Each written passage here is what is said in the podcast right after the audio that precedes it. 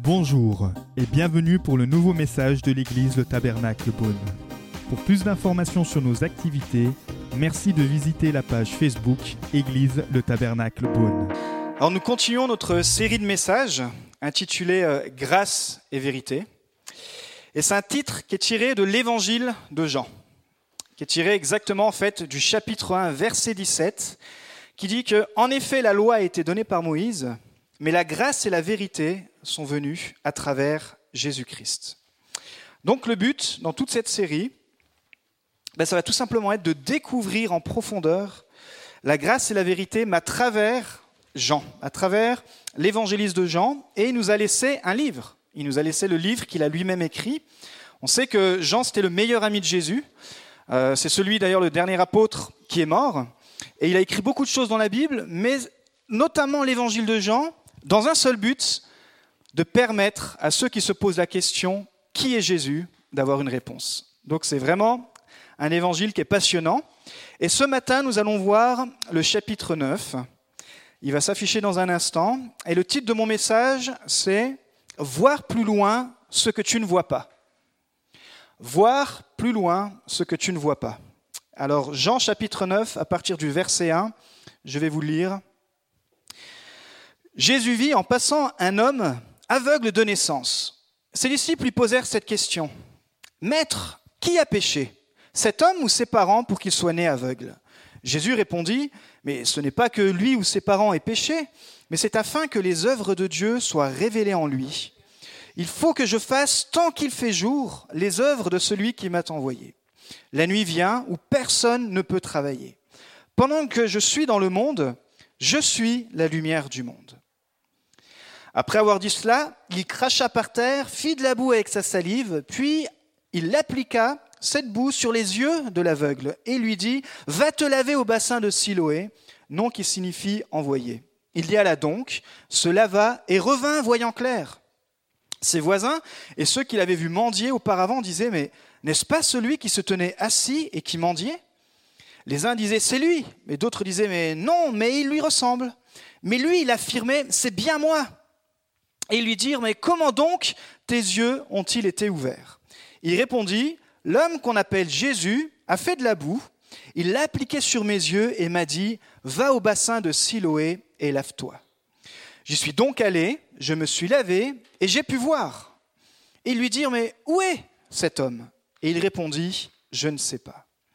Et pour pas tout lire, je vais faire le résumé de ce qui se passe jusqu'à la fin du chapitre. Il y a ses voisins qui vont être littéralement abasourdis. Ils vont pas le croire. Alors ils vont aller l'emmener à les religieux. C'était à l'époque les pharisiens qui pouvaient valider dans leur système la guérison. Et là, les, pharisiens, déjà, ils vont se mettre en colère parce que c'est le jour du sabbat. Et pour eux, il fallait pas faire de guérison le jour du sabbat. Mais en plus de ça, ils ne le croient pas du tout. Ils disent, mais non, je suis sûr que c'est un mensonge. Tu n'es pas né aveugle, c'est impossible l'histoire que tu nous racontes. Amène-nous tes parents.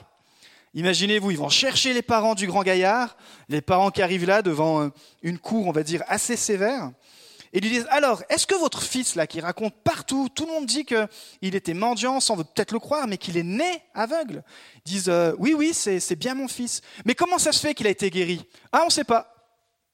On ne sait pas. On ne sait pas, faut aller lui demander. Ils disent d'ailleurs qu'il est assez grand. Allez lui demander. En fait, ils avaient peur que si il reconnaissait que c'est Jésus qui l'avait fait, d'être excommunié. C'est ce qui se passait à l'époque. Donc, il renvoie les parents et finalement, il rappelle les chefs juifs, il reconvoque le gars. Ils lui disent, bon, écoute, pour une dernière fois, est-ce que tu que es vraiment né aveugle Est-ce que c'est vraiment Jésus qui t'a guéri? Et puis le gars plein d'assurance commence à le dire, mais comment ça vous croyez pas? Moi je crois que Jésus vient de Dieu et oui il m'a guéri. J'étais aveugle, maintenant je vois. J'étais perdu, maintenant je suis sauvé. Et puis tout à coup, au verset 35, Jésus réapparaît. Et donc Jésus a pris qu'il l'avait chassé, c'est-à-dire que les religieux l'ont mis dehors, ils l'ont excommunié de la synagogue. L'ayant rencontré, Jésus lui dit, Crois-tu au Fils de Dieu? Et cet homme répondit, Mais qui est-il, Seigneur, afin que je croie en lui Tu, tu l'as vu, lui dit Jésus, et celui qui te parle, c'est lui. Alors il dit, je crois Seigneur. Et il se prosterna, ou il l'adora devant lui. Seigneur, merci pour ta parole. Merci pour la puissance qu'il y a dedans, Seigneur. Ce pas simplement des versets, mais c'est ta parole, Seigneur, et qu'elle produise encore ce matin le fruit qu'elle est destinée à produire. Tu me revêtes de ton esprit, Seigneur, afin que ce soit encore un message qui touche, qui encourage, et que chacun reparte avec la part que tu veux donner ce matin. Amen. Imaginez que vous repartiez de ce lieu aveugle. Là, à la fin de ce culte, il se passe quelque chose et vous repartiez aveugle. Pour retrouver votre voiture, déjà rien que pour ressortir. Imaginez le, chaos que ça serait. Tout à coup, la crise de panique. Et puis imaginez l'inconfort pour retrouver la voiture, pour retrouver après la maison, pour retrouver les clés, etc. Imaginez-vous que tout à coup, vous perdiez la vue. Mais cet homme, c'est plus que ça. Cet homme, l'obscurité, c'est tout ce qu'il a toujours connu. Il n'est pas simplement juste aveugle, mais il est né aveugle. En fait, dans son imagination, il n'a rien pour comparer. Il n'a aucune image. Il connaît le mot couleur, mais il ne sait pas ce que ça veut dire. Euh, il n'a pas d'image, il n'a pas de souvenir visuel. En fait, la nuit, l'obscurité, c'est tout ce qu'il connaît. Et parfois, on passe peut-être par ce genre de saison. Je ne sais pas par quelle saison vous êtes en train de passer, mais peut-être que vous êtes dans une saison où pour vous, tout est flou, tout est obscur, et c'est comme si vous êtes aveugle, que ce soit spirituellement ou que ce soit dans un autre domaine. Vous dites, mais je ne comprends pas cette situation. Je suis comme face à un mur. Je n'arrive pas à voir derrière ce que je ne vois pas. Je n'arrive pas à voir plus loin que ce que je ne vois pas. Je suis je suis dans l'obscurité, il faut que je trouve une solution, mais je ne comprends pas, je ne vois pas. Jésus nous est dit, il s'approche intentionnellement de cet aveugle qui se, trouvait certainement près du temple, parce qu'ensuite il va l'envoyer près du bassin de Siloé, qui était à l'angle du temple. Et ce qui est intéressant, c'est qu'on ne connaît pas le nom de cet aveugle. On connaît juste une de ses caractéristiques, c'est qu'il était connu pour être né aveugle, et puis connu pour son métier qui était la mendicité. Au premier siècle, ce n'était pas comme aujourd'hui. Et être mendiant au premier siècle, c'était vraiment très très dur. Euh, c'était littéralement, vous pouviez subvenir à vos besoins juste en faisant la manche. Mais lui, il est né en plus de cela aveugle. Et alors, une question théologique, on peut dire, va surgir des disciples, des gens qui sont le plus proches de Jésus. Imaginez-vous, c'est les gars qui ont vu déjà Jésus euh, guérir l'infirme, c'est des gens qui ont vu Jésus multiplier les pains. Si vous avez parcouru euh, l'évangile de Jean, les, les disciples ont déjà vu pas mal de choses que Jésus accomplit. Ils ont déjà vu aussi guérir des aveugles. Mais un aveugle-né, ça s'est jamais vu. D'ailleurs, dans la Bible, c'est le seul passage qui en parle. Et alors, il y a une question qui vient. Les disciples, c'est comme s'ils interpellent Jésus. Ils disent, mais Jésus, là, faut que tu nous expliques. Ce monsieur-là qu'on connaît, que tout le monde connaît, qui est mendiant, mais qui est né aveugle, est-ce qu'il l'est à cause du péché de ses parents ou est-ce qu'il l'est à cause de ses propres péchés? Parce qu'il faut se mettre dans la compréhension de la pensée juive. Euh, une pensée d'ailleurs qui demeure, c'est que la maladie était souvent assimilée aux conséquences d'un grave péché. Et parfois, on, retrouve ça hein, dans le christianisme. Si tout à coup, il y a une grosse casserole qui nous arrive, on dit Ah, là, il y a quelqu'un qui a péché. Ça vient de là, en fait. Et alors, la question, elle peut paraître complètement ridicule. Pourquoi? Parce que ça voudrait dire que cet homme, il aurait péché avant d'être né. Il aurait péché dans le sein de sa mère ce qui est assez chelou, comme ils disent les jeunes, ce qui est assez bizarre, on pourrait dire plutôt, ce matin. Et puis si les parents étaient coupables, euh, ce serait injuste que ce soit leur fils qui prenne la sanction des parents. La loi d'ailleurs, dans Deutéronome 24.16, je vais vous lire, dit, on ne fera pas mourir les pères à la place des enfants, et ni les enfants à la place des pères. En fait, les gens cherchent toujours des personnes à blâmer ou à accuser. Et là, c'est des disciples, c'est pas n'importe qui, c'est, on pourrait dire, c'est des gens qui connaissent quand même Jésus. Et je crois que parfois, je suis comme ça, je crois que parfois, nous sommes comme ça. On trouve des personnes à blâmer ou on trouve Dieu à blâmer. On trouve des personnes sur qui mettre la faute, on trouve des personnes euh, sur qui mettre tous nos problèmes. Et en fait, Jésus, c'est ce qu'il est en train de le dire, il dit, mais et si cette situation n'était tout simplement pas faite pour révéler la gloire de Dieu. Dur à l'admettre, hein, dur à le comprendre, mais c'est la vérité qui veut faire transmettre Jésus. En fait, peut-être que ce que tu traverses en ce moment, peut-être que le brouillard, peut-être que cette période de, cécité spirituelle, peut-être que cette période de, flou, cette période de chaos, peut-être, je ne sais pas, avec quel, quelque chose que le Saint-Esprit ce matin veut te révéler, mais et si tout ça n'était pas fait pour révéler la gloire de Dieu? Waouh. Imagine, même dans les choses où tu n'arrives plus à t'en sortir. Comme on a dit, quand on est aveugle, euh, moi, si tout à coup je, perdais la vue et qu'on me dise bah, simplement essaie-toi de te rentrer à la sono, bah, avec l'image que j'ai du chemin, peut-être que j'y arriverai, mais il y a de grandes chances que je heurte une personne ou une autre. Et, parfois dans la vie, on continue de marcher et, on se prend toutes sortes d'obstacles, on est, on est aveuglé et on se rend même plus compte qu'on est aveuglé. Et si toute cette situation, si tout ce que tu traverses, autant dur que ça peut être, autant compliqué que ça peut être, ce serait pour que Jésus agisse et qu'en plus ce soit un témoignage, non seulement pour toi, mais pour toute ta famille, pour tout ton village, pourquoi pas pour toute ta région. Moi, je me rappelle quand j'ai passé le bac. Alors, ça remonte.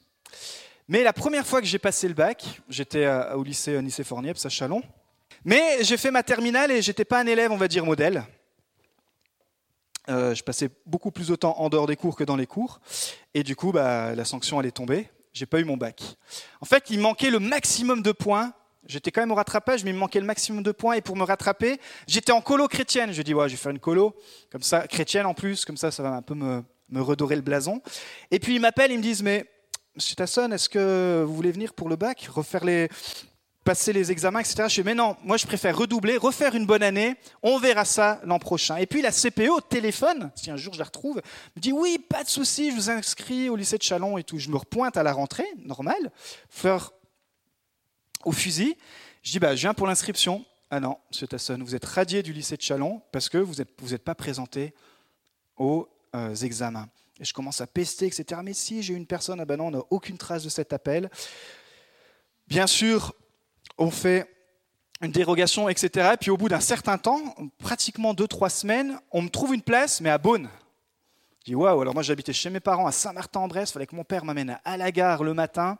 Ah, j'ai casqué cette année. Et après de la gare, fallait que je parte jusqu'à Beaune, et de la gare de Beaune, fallait que j'aille à pied jusqu'au lycée. C'était pas super loin, mais j'ai bien compris que cette année, il fallait pas que je la loupe. Mais ce que je me rappelle, c'est que du coup, j'étais un peu traumatisé de ce qui s'était passé l'année d'avant, parce que j'avais tous mes potes qui m'avaient appelé. On, regarde la liste. Vous savez, à la fin de l'année, vous regardez la liste et, et on voit pas ton nom. On sait pas, mais apparemment, tu l'as pas eu. Et je me suis dit, j'ai pas envie de revivre cette situation-là. Donc, cette deuxième année où j'ai passé mon bac, je suis pas allé voir les résultats. Je suis resté terré dans, mon, dans ma campagne et je me suis dit, je préfère pas aller voir, je préfère pas revivre ce que j'ai vécu à l'époque par téléphone, etc. Et en fait, j'avais eu mon bac. Enfin, cette année-là, j'ai eu mon bac. Et en plus, avec mention. Alors, j'ai vraiment, vraiment regretté. Et ça a été un témoignage. Un témoignage pour moi, un témoignage pour ma famille. Un témoignage qu'à un moment donné, Jésus te dit que cette situation, si tout à coup tu remets ta confiance en lui, elle peut devenir un témoignage dans ta vie, mais aussi dans la vie des autres. Alors, dis à ton voisin peut-être qu'il passe par une situation difficile ce matin, ou peut-être pas, mais dis-lui, t'inquiète pas, c'est pour la gloire de Dieu. Dis-lui, t'inquiète pas, c'est pour la gloire de Dieu. Alors, mon premier point ce matin, mon premier point, c'est arrêter d'accabler Dieu ou de blâmer les autres. Regardez plus loin avec Jésus pour vous dire que c'est pour la gloire de Dieu. Regardez plus loin, regardez avec les yeux de Jésus pour vous dire que c'est pour la gloire de Dieu. Il nous est dit que pendant que je suis dans le monde, Jésus a dit, je suis la lumière du monde. Il suffit juste d'allumer le poste en ce moment hein, pour voir qu'on est vraiment dans un monde qui est déchu, effectivement. Et on voit que malgré tout, il y a de bonnes choses qui arrivent à de mauvaises personnes, comme il y a des mauvaises choses qui arrivent à des bonnes personnes. C'est la nature de ce monde qui est influencée par euh, le péché.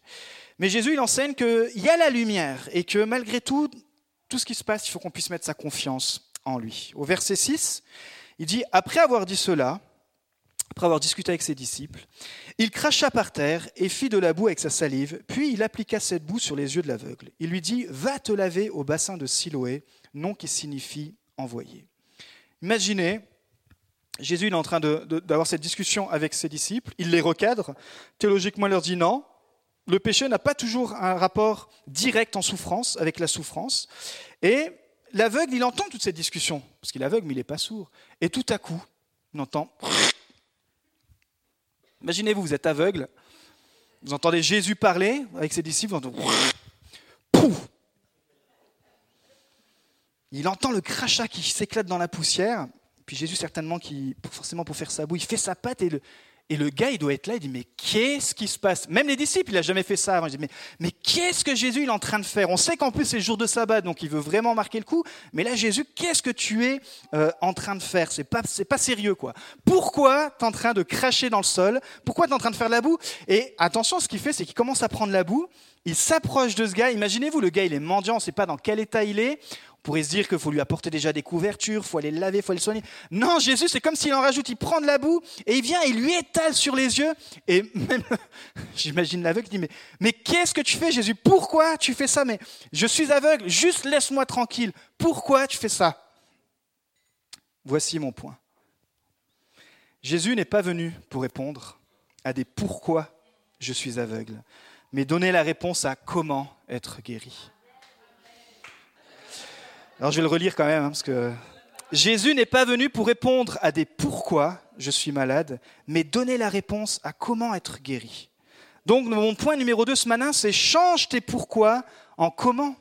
Par exemple, change tes pourquoi je ne vois pas plus loin en comment je peux voir plus loin. Change tes pourquoi je suis au chômage en comment je peux trouver du travail. Change pourquoi, par exemple, je suis seul en comment je peux rencontrer des amis. Pourquoi je suis débordé en comment je peux m'organiser. Pourquoi je suis sans le sou en comment je peux gérer mes finances. Pourquoi j'ai pris 10 kilos en comment je peux les perdre. Et tu vas voir qu'à un moment donné, Jésus va agir. Dieu va montrer sa gloire. Amen. Tu ne vois pas maintenant, mais change tes pourquoi en comment et tu, verras, plus loin ce que tu ne vois pas.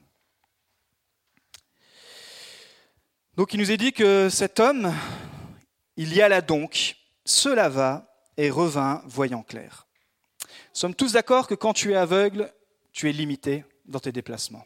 C'est bien une chose dans laquelle tu es limité quand tu es aveugle, c'est pour te déplacer. Et puis comme on l'a dit, au premier siècle, quand tu es aveugle, c'est vraiment la galère. Imaginez-vous, le gars, il ne peut pas se balader, il ne peut pas danser, il ne peut rien faire en fait. Il, est vraiment euh, soumis euh, un petit peu à sa condition. Et chaque déplacement pour lui est un défi. Si on se met un peu dans sa peau, une journée type, ou peut-être une semaine, ou allez, une saison type de cette personne-là au premier siècle, imaginez-le aller à la boulangerie comme c'est la galère. Mais si, monsieur, mais il faut que tu passes par la droite, puis par la gauche. Ah, tu feras gaffe parce que là-bas, il y a des travaux. Et puis tu reprendras. C'était complètement compliqué d'aller à la boulangerie, juste pour se nourrir. Imaginez-le chercher du travail. Ah ben non, monsieur. Pôle emploi, on ne recrute pas les gens aveugles. Hein. Et puis surtout pas les gens aveugles. Non, non, allez, allez faire la mendicité. Imaginez-le tout simplement, aller aux toilettes. On oublie ces trucs-là, mais c'est ça, c'est ça la vie réelle. L'évangile, il est tellement réel. Imaginez-le, imaginez-le vous, pardon, à un rendez-vous romantique. Ça y est, j'ai mon premier rendez-vous. Forcément, hein, sur euh, Facebook, il lui a pas dit qu'il était aveugle. Il s'est dit, on va, on va garder le suspense jusqu'à la fin. Et la fille, elle lui donne rendez-vous dans un super café, mais le gars, il est, il est en galère. Il dit, mais comment je fais pour y aller? J'ai réussi à me débrouiller sur Facebook pour écrire deux, trois trucs, mais jamais il va pouvoir atteindre son rendez-vous. C'était vraiment très, très dur d'être aveugle en ce premier siècle. Et quand l'homme marche, mon point c'est ça, jusqu'au réservoir, il aurait pu penser à tout ça parce qu'il est encore aveugle.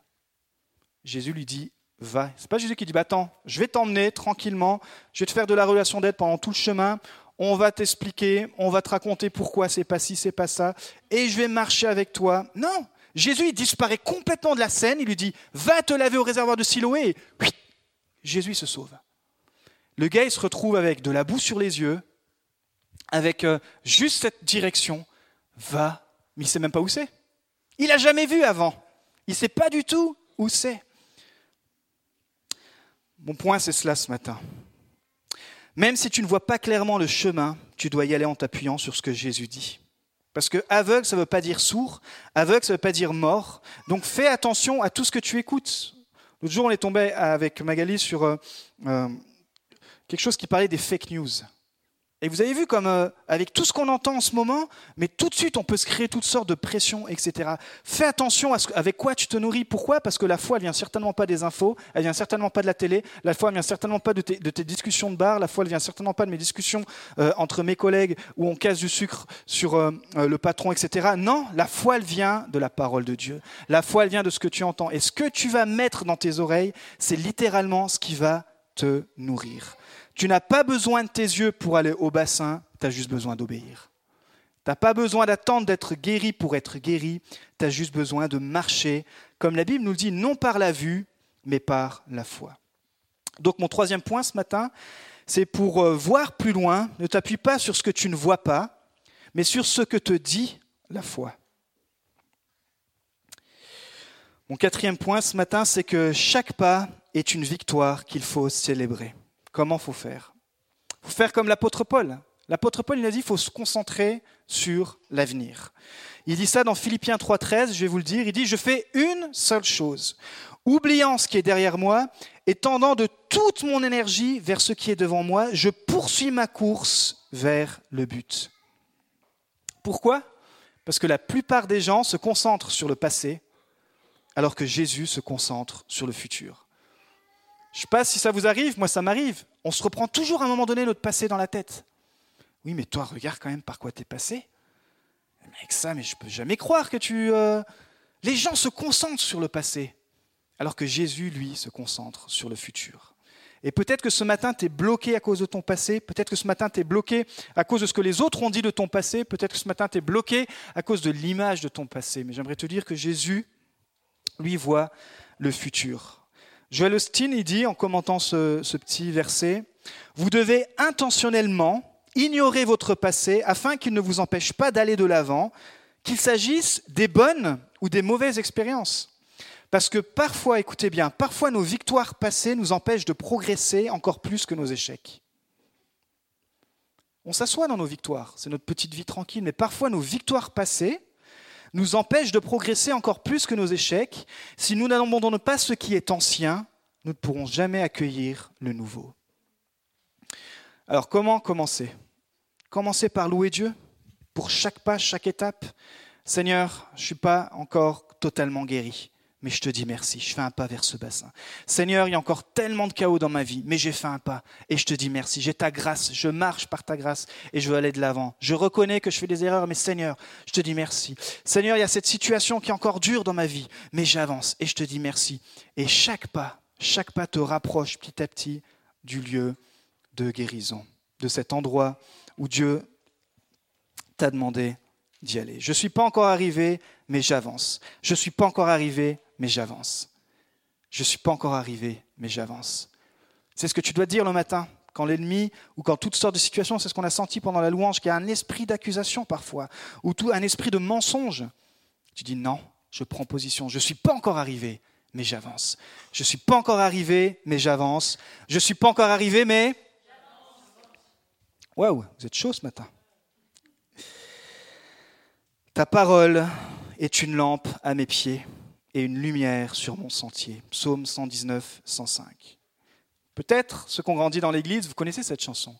Ta parole est une lampe à mes pieds et une lumière et une lumière. Non, ta parole est une lampe à mes pieds et une lumière sur mon sentier. Ok, deux. Une lampe, c'est une lanterne. Ça veut dire quoi? C'est pas un projecteur nucléaire qui va tout éclaircir ta vie.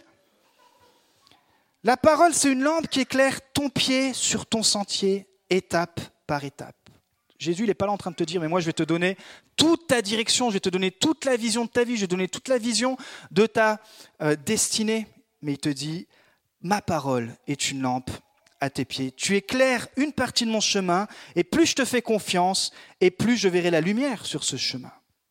Vous savez, quand le peuple de Dieu était dans le désert, le peuple d'Israël, on repart là du temps de Moïse, on repart loin quand même, ils étaient conduits dans le désert, un truc incroyable, par une flamme de feu. Waouh C'était un témoignage, non seulement pour eux, mais c'était un témoignage pour tous les peuples autour. Ils mais ce peuple, ils sont graves. Tu sais que eux, ils sont conduits par une flamme de feu? C'est ça qui éclaire leur chemin. Et quand la flamme va à gauche, le peuple allait à gauche. Quand la flamme allait à droite, le peuple allait à droite. Et je crois que le témoignage qu'on peut laisser sur cette terre, au milieu de nous, ou tout simplement au milieu de nos amis, c'est de dire, mais tu sais, moi, mon chemin, je suis une lumière, et cette lumière, c'est Jésus. Mais je ne comprends pas, je ne le vois pas, je ne le, connais pas. Ton... Ouais, mais moi, je le vois. Je vois cette lumière, je vois sa puissance, je le vois agir, et tu peux le découvrir. On peut prier ensemble. Pourquoi? Parce que sa parole est une lampe à mes pieds. En fait, Jésus était déjà là présent à cette époque-là, car il a toujours existé, mais il est encore présent aujourd'hui. pour conduire son peuple. C'est pour ça qu'il dit, je suis la lumière du monde. Alors la question n'est pas pourquoi Seigneur je traverse encore un désert, mais comment Dieu va-t-il se glorifier? Par sa lumière, en marchant pas à pas, il va te conduire. Ça ne marche pas si tu ne te mets pas en marche. Dieu nous responsabilise toujours. Tu peux entendre toutes les solutions, tu peux entendre un, prêche ce matin avec un point incroyable, mais si en sortant de ce lieu, vous et moi, on ne se met pas en marche, ça changera rien du tout à notre vie. Jésus apprit qu'il l'avait chassé. L'ayant rencontré, il lui dit, Crois-tu au Fils de Dieu? Il répondit, Et qui est-il, Seigneur, afin que je croie en lui Tu l'as vu, lui dit Jésus, et celui qui te parle, c'est lui. Alors il dit, Je crois, Seigneur, et il se prosterna devant lui.